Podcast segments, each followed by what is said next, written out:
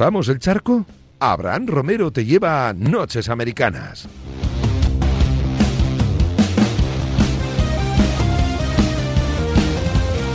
Nueva semana de NFL, nuevo fin de semana, semana 15, 10, 18, casi superada. En esta madrugada se estarán jugando los dos últimos partidos de esta semana 15, Eagles, Washington Football Team y Los Ángeles Rams, Seattle Seahawks. Eh, semana 15 y 18 quedarían 16, 17 y la última, es decir, 3. Tenemos ya un equipo clasificado para lo, como primero de su división para los playoffs, que son los Green Bay Packers, y tenemos a otros muchos, demasiados todavía, en pleno jaleo, en plena pelea por entrar en esos siete puestos de cada conferencia que dan acceso a los playoffs. Eh, Nayo, Nacho Pinilla, ¿qué pasa? ¿Qué pasa, Abraham? Aquí estamos, una vez más por aquí.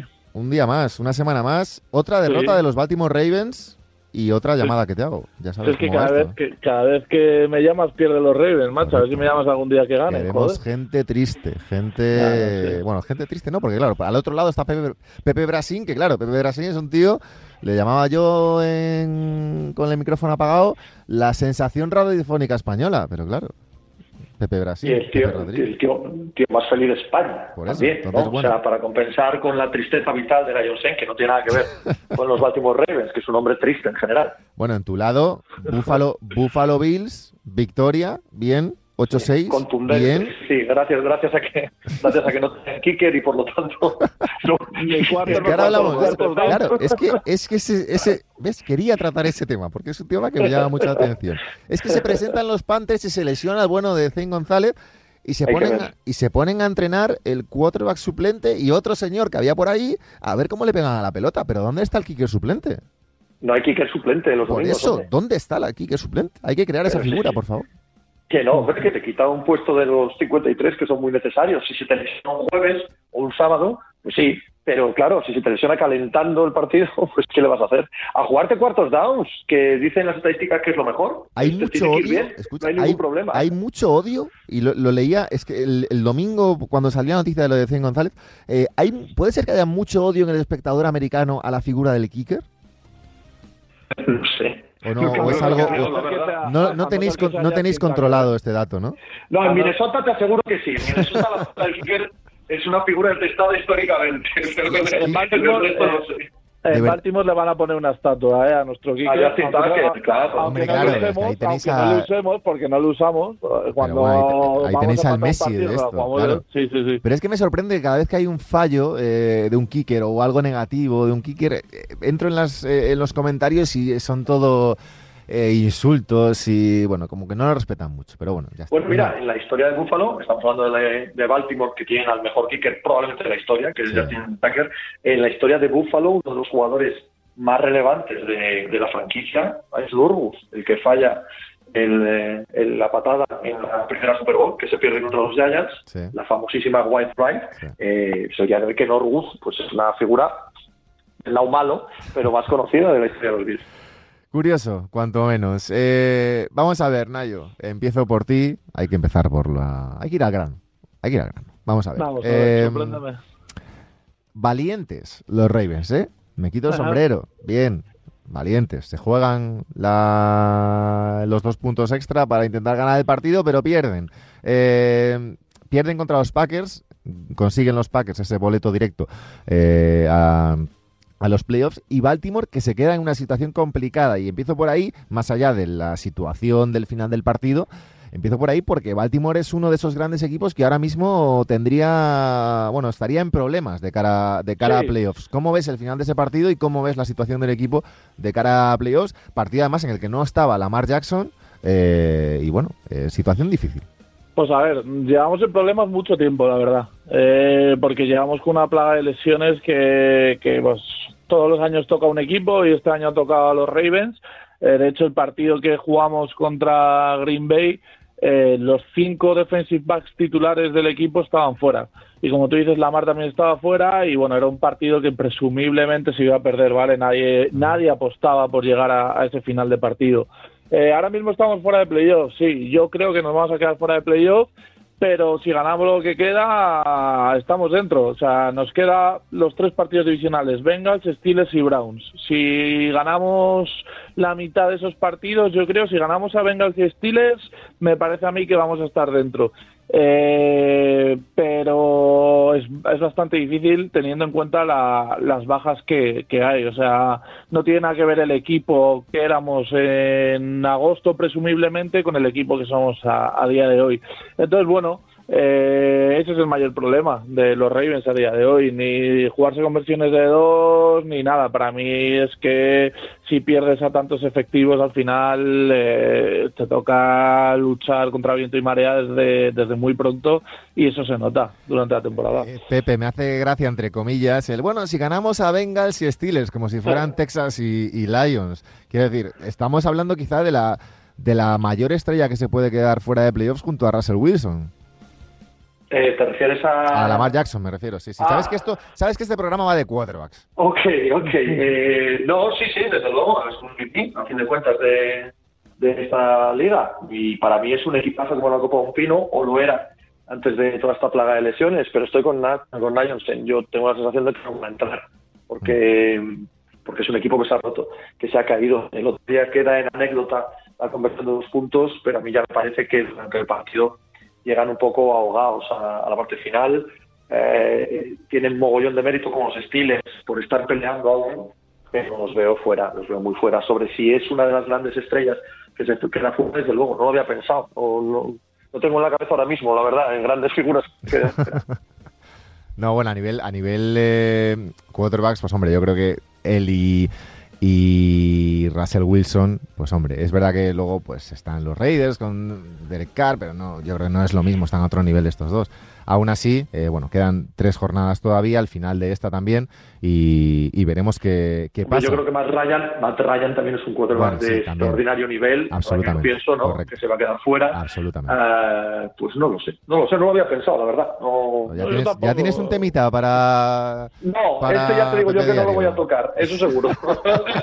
Depende de quarterback. Eh, vamos a ver, por seguir en la, en la AFC. Eh, los Chiefs ahora mismo, Chiefs, Patriots, Titans, Bengals, Colts, Chargers y Bills entrarían en, en playoffs. Eh, se quedarían fuera Ravens, Steelers, Raiders, Dolphins, Browns y, y Broncos. De esos que he nombrado, eh, Pepe, más allá del tema Ravens, eh, hay un equipo que pelea como ninguno, que son los Steelers y que en los que yo siempre Sí. confío. Eh, ¿Crees aún así que estas posiciones se van a mantener en estas tres últimas jornadas? ¿O cuál es el equipo que más dudas te genera de los que están? ¿Y cuál es el equipo en el que más confías de los que no están? Yo confío en Miami. Miami Dolphins me parece, es un, me parece un equipazo. Ahora mismo eh, han recuperado incluso este fin de semana el juego de carrera, que ha sido probablemente su mayor punto débil de la temporada. Si también tienen juego de carrera, si recuperan a Jalen Widdle, que en mi opinión ha supuesto un cambio en el ataque de Miami como por irme a mi equipo, como el que supuso la llegada de Stephen Diggs hace un par de años, esa sensación de que o, o el de Jerry Jeudy en Denver o el de CeeDee Lamb en Dallas, la sensación de que todos los demás encuentran su sitio gracias a la aparición de este chico, ¿no? Sí. Entonces, la aparición de Widdle me parece que cambia tanto la dinámica del ataque de Miami y la defensa de Miami me parece extraordinaria. Es un equipo al que tendría ojo. Yo creo que está cayendo Baltimore físicamente. Al contrario que tú, no confío absolutamente nada en Steelers. De hecho, me parece un absoluto milagro, absoluto milagro que hayan ganado este fin de semana a Titans y de la manera en la que han ganado. Eh, no creo que sea un equipo fiable para estar en playoff, ¿no? Nayo, eh, hay cinco equipos en la, en la americana, en 8-6, cuatro en 7-7 y uno, que es Pittsburgh, en 7-6-1. Estamos hablando de 10, 11 equipos, 10 equipos en prácticamente una victoria. Eh, quedan tres. Decía yo que es... Veo, yo es que veo complicado que se muevan porque veo a los cinco que están ahora eh, muy bien, pero bueno, confiáis en Miami. A ver, yo creo que ahí ahora, yo, oye, Miami lleva seis victorias Sí, sí, seguidas, sí, ¿eh? que luego. son unos moco de pavo, pero creo que nos estamos dejando de lado un factor que está a- a- como atizando ahora la NFL y que puede cambiar todas las quinielas, que es el COVID. O sea, estamos viendo cómo eh, como te pille un brote de estos de COVID, que se te, que no puede jugar tu quarterback titular, no puede jugar el playmaker, no puede jugar tal, es que todos esos equipos que están, incluso los que están 9-5, ¿eh? yo ahora te digo a los Patriots, le quitas algún línea, le quitas incluso Mac Jones, le quitas tal, y a ver qué hacen, ¿sabes? Y, de repente pierden, eh, Buffalo gana, ya se pone líder de división Buffalo, ¿sabes? No sé, eh, que pueden pasar mil cosas y, y creo que al final de esos equipos que están empatados, ya no solo deportivamente el que mejor lo haga, sino el que a nivel de COVID mejor sepa gestionar toda esta pandemia, eh, puede clasificarse. Porque si ya te digo, en una conferencia tan igualada como la FC, la FC, perdón, que, que no la recuerdo así en mucho tiempo, eh, creo que ahora lo del COVID puede ser muy determinante. ¿eh? Es, interesante esto que, comenta Nayo, Pepe. No, pero cambia mañana. yo a este tema que quisiera añadir que a partir de mañana cambia el protocolo COVID y ese escenario pasa a ser mucho más improbable. Porque la NFL ha decidido que le da igual. Le da igual que los jugadores COVID que van a jugar igual. Eh, justo en la parte de NBA, en la de antes, hablábamos de las diferencias entre el protocolo de NBA y el de la NFL. El de la NFL, los asintomáticos, sigan, sigan, jueguen, jueguen y, y a seguir, lo cual lo cual creo que se irá copiando poco a poco en el resto de, deportes, aunque en ese sentido es verdad que lo hablábamos antes, la NFL tiene la ventaja del calendario con respecto a la NBA, juega partidos cada seis días, la NBA los equipos, la mayoría, a veces back to back, a veces cada dos, a veces cada tres. Eso genera una ventaja a la hora de controlar la situación eh, individual de cada jugador con respecto al COVID pero... Eh... Sí, pero cuando te da igual, o sea, claro, claro, claro. en que eso ya te da igual. Eh, para la NFL que tengas COVID o no es irrelevante. Tienes que ser relevante, vacunado y asintomático. asintomático, eso es. Correcto. Eso Entonces... Mm. Tienes COVID, de hecho no van a hacer test. Eh, si tienes COVID como si no, no le importa a la NFL. Correcto. yo estoy contigo, creo que es el creo que es el primer paso a que muchas otras ligas, mucha otra gente decida vivir con Es verdad que en este sentido lo llevan al extremo. Quiero decir, el no hacer ya ni test eh, lleva a que muchos equipos puedan esconderse un poquito los síntomas de sus jugadores también. Es que imagínate que de repente, eh, hablaba por ejemplo Nayo del tema de la, de la americana, eh, Patriots, Titans, Bengals, no sé qué, eh, de repente llamar Chase, eh, tiene síntomas, tiene fiebre, pero los Bengals se juegan el partido de su vida y para adelante. ¿Quién va a controlar esos síntomas? Yo, estoy, yo no sé cómo son los controles internos. Sé que pues, en el caso neurológico, esto lo sabe bien también Nayo, en el caso de la neurología, sí que tienen unos controladores externos a los equipos. Pero sospecho que no va a poner el en tose. Así que, efectivamente, si tiene un poco de mocos, pues, pues oye, suena bien antes. y ya está. Claro, es el, es el sigan, sigan, que es ahora mismo total, totalmente diferente a lo que hace la NBA, claro. Ojo a esto, porque hace dos años, tres años, eh, cuando eh, más en boga se puso lo de eh, controlar las funciones cerebrales y la neurología externa, también hacíamos muchos comentarios cínicos acerca de, sí, y muchas risas para la NFL, si luego lo puede ocultar, lo puede ocultar, y hemos visto un partido de playoff en el que un consultor externo obliga nada menos que a Patrick Mahomes a no jugar. Sí, sí, desde luego. Y eso lo hemos visto en un partido de playoff. Y antes de eso, también hacíamos muchos chistes y mucha ironía. No, ya verás cómo les dejan igual. Bueno, hay cosas que se toman más en serio de lo que parece en la Si lo controlan desde una perspectiva externa a los equipos, perfecto, perfecto. Lo que pasa que eh, es verdad que una conmoción cerebral en este caso no es lo mismo que el catarro o no no no, no claro no no simplemente eh, quiero comparar sí sí sí desde luego la, misma idea en la que yo me sumo a la idea igual que todo el mundo de eh, los dejan jugar igual. Bueno sí. sí, pero quizás no no lo sé desde luego desde luego. Eh, Nayo ibas a comentar algo creo. No, no, no, eso que estoy totalmente de acuerdo con lo que con lo que ha dicho Pepe, o sea, pero bueno, como te, pero es que como este virus nunca se sabe cómo te puede pillar, parece sí que ahora es mucho más leve, pero como te pille de otra manera que tal, es que con que te pilla el jugador clave, es que ya te puede decantar el partido, ¿sabes? Entonces, bueno, eh, yo creo que es un factor importante eh, a tener en cuenta a pesar de, de cómo la NFL ha actuado o quiere actuar a partir de ahora. Eh, Pepe, si fueras un equipo de la americana, eh, ¿los Indianapolis Colts serían sin duda uno de los equipos a los que no te querrías enfrentar? Ahora Indianapolis Colts cogieron a mi equipo hace semanas y en un momento dado del partido, su entrenador, Fran Rice, dijo, eh, somos tan superiores que vamos a correr todas las jugadas de aquí a final del partido. Y corrió 17 veces seguidas.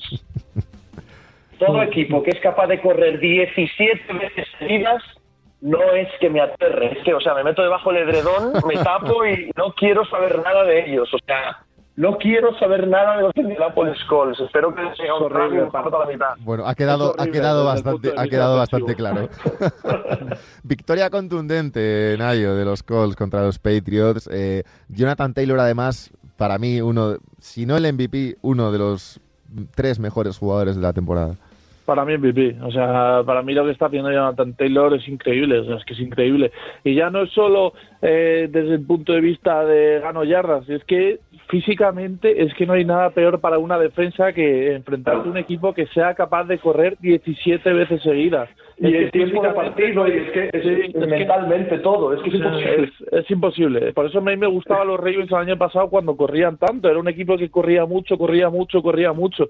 Y a mí me parece que, que, que, que si no tienes un juego de carrera potente, lo siento, pero en esta NFL no hacen nada. Son, son ahora mismo, es que no me gusta decir, porque eso cada semana al final acabamos con la misma retaíla de comentarios de son el mejor equipo ahora mismo.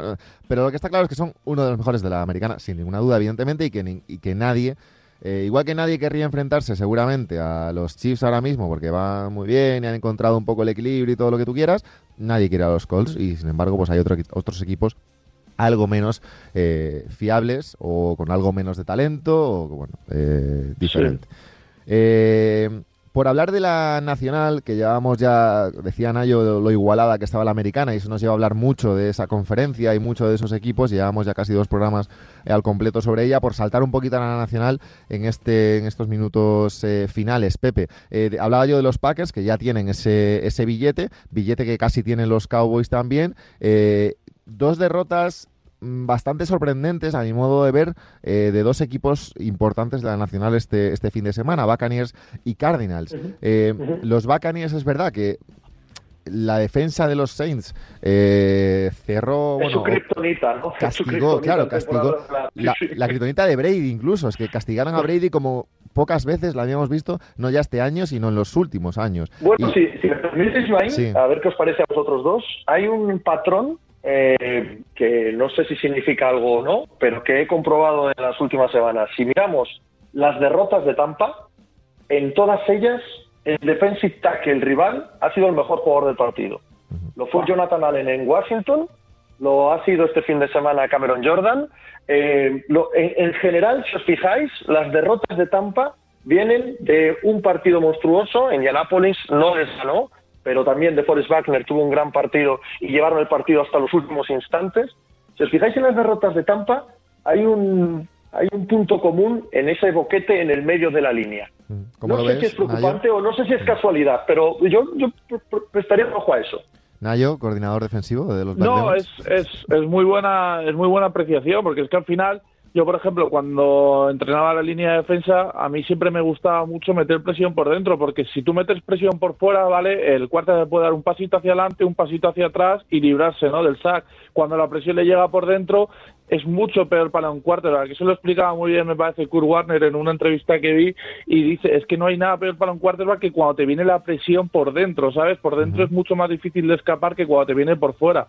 Entonces, bueno, al final es muy buena apreciación esa que ha hecho Pepe y habrá que estar atentos porque aunque el center es Ryan Jensen, me parece, creo que está de center, no sé si está jugando de guard, yo le vi jugar en Baltimore porque vino de Ravens y es un tío que eh, mola mucho, no es mal, no es mal jugador, pero sí que es cierto que, que hay veces que contra gente muy técnica sufre, sufre y eso puede ser puede ser, como lo empiezan a ver los equipos, puede sufrir mucho por ahí Tampa. ¿eh? eh Pepe, por saltar al otro partido, Arizona Cardinals, derrota contra Detroit Lions, eh, venían de perder contra los Rams en un partido algo más igualado, pero derrota contundente sin de Andre Hopkins, pero en una situación un poco rara para el equipo ahora mismo, ¿no?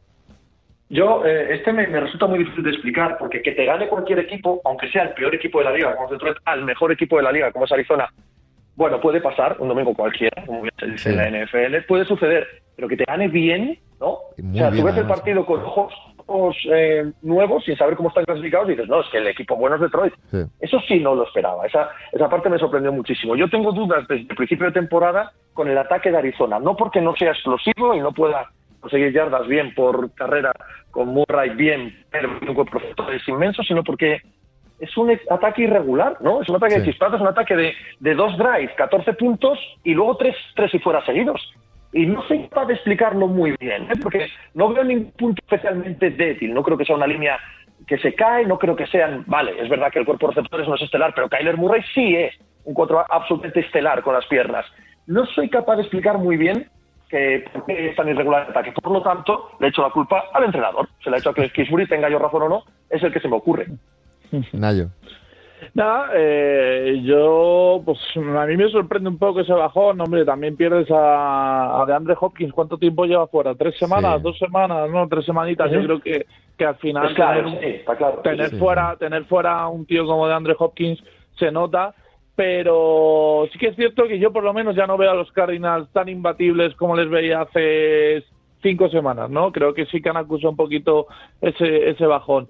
Y por cambiarte rápido, a mí hay otro equipo de la misma división que me está empezando a dar mucho miedo, que son los 49 Igual que los Colts, igual que los Colts, igual que los Colts. La sensación que tenemos con los 49 es que son los Colts del otro lado. Sí, sí. A mí creo que la gente no estaba teniendo mucha paciencia con Shanahan cuando empezaron a principio de temporada así un poco más de bajón. Me parece que ha dado con la tecla poniendo a Divo Samuel muchas veces en el backfield. eh, Josh, Kittle, está a un nivel espectacular. La defensa está muy bien. Fred Warner ha subido un poco el nivel también y se nota. No sé, me parece un equipo ahora mismo los 49ers que ojito como se relajen mucho los Cardinals y los Rams, que, que ojito, ¿eh? Ojito que no tienen nada. Esa, división es una locura. Trent Williams como candidato a mejor jugador del año, sé que no va a estar en ningún premio, ¿eh? un tío de la línea, ya lo sé. Pero candidato a, mejor jugador del año, Trent Williams, no tienes que fíjate lo que te digo.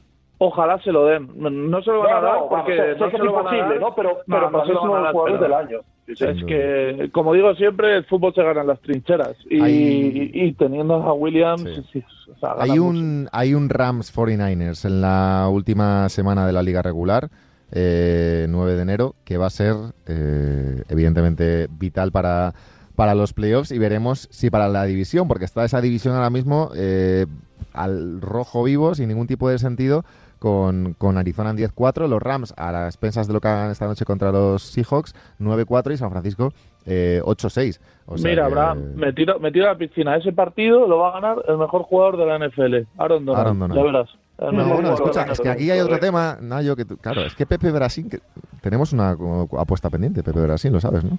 No, no, no, no, olvidemos, no olvidemos que dije que sabía que la iba a perder, pero que ah, la hacía igual, por el placer que me producía ir a cenar. Ah, ahora, ahora es por el placer. No, eso está grabado, puedes ir a la biblioteca de tu propio programa a recordarlo. veremos, veremos qué pasa, porque ahora mismo, ahora mismo están dentro los Rams y dentro también los 49ers y están en 7-7 Vikings y Saints por esa séptima plaza de la, de la Nacional. Yo creo que es la única plaza en juego. ¿eh? Sí, porque el resto, el resto de equipos, a ver, todo sea que los hijos de repente ganen esta noche y se pongan en, en 6-8 y luchen un poco por eso, pero están menos menos eh, peleona que la americana, desde luego, vamos, ahí, ahí lo llevamos comentando, comentando varios programas, hay seis equipos, yo creo, Green Bay, Dallas, Tampa, Arizona, Rams y San Francisco muy por encima del resto de equipos de esa conferencia. Así que, así que veremos. Eh, mil gracias, señores míos. Pepe Brasín, te seguimos, te leemos, te escuchamos, te vemos en ese Pepe Diario y en todos los podcasts que haces por el mundo adelante. Así que un sido muy grande. Está hasta la sopa, este te digo, macho. Qué pesado. y, cada vez más, porque la gente me demanda, quieren, de mí, sopa, quieren de mí, tío, quieren de mí. Esa, la cena, tu cena de empresa de Navidad es tú solo, ¿no? Un menú para ti solo ahí de un buen cochinillo de 60 euros. Tío, yo estoy viendo Bones de fútbol americano universitario. No me liéis con muchas cosas de verdad. Un abrazo, Pepe, cuídate mucho.